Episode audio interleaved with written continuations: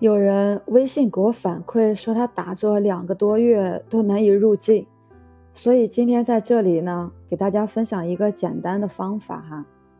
就我们在晚上打坐的时候，可以把灯全部关掉，然后点上一支香，眼睛一直盯着这支香，每天晚上关一支香就可以了。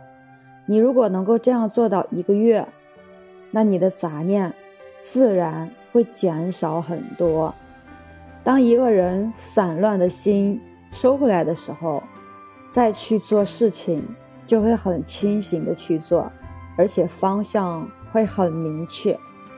做事它只是一种方法，一种手段，它的目的就是为了达到一心不乱。不管你采用任何方式，如果你能够一心不乱，那就是修道。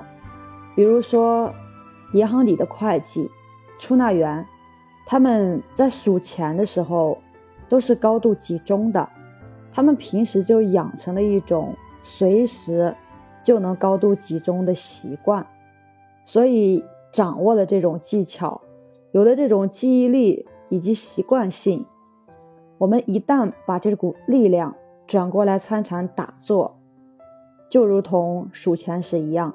会高度的集中，明白了吗？力量只有一种，不存在世间法和出世间法。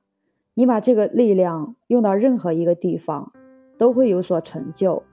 问题是，你是否能驾驭这种力量？我是袁一凡，一个二十岁的八零后修行人。喜欢主播的，欢迎关注，欢迎订阅。如果你身边也有朋友在打坐，不妨分享给他。再次感谢大家收听。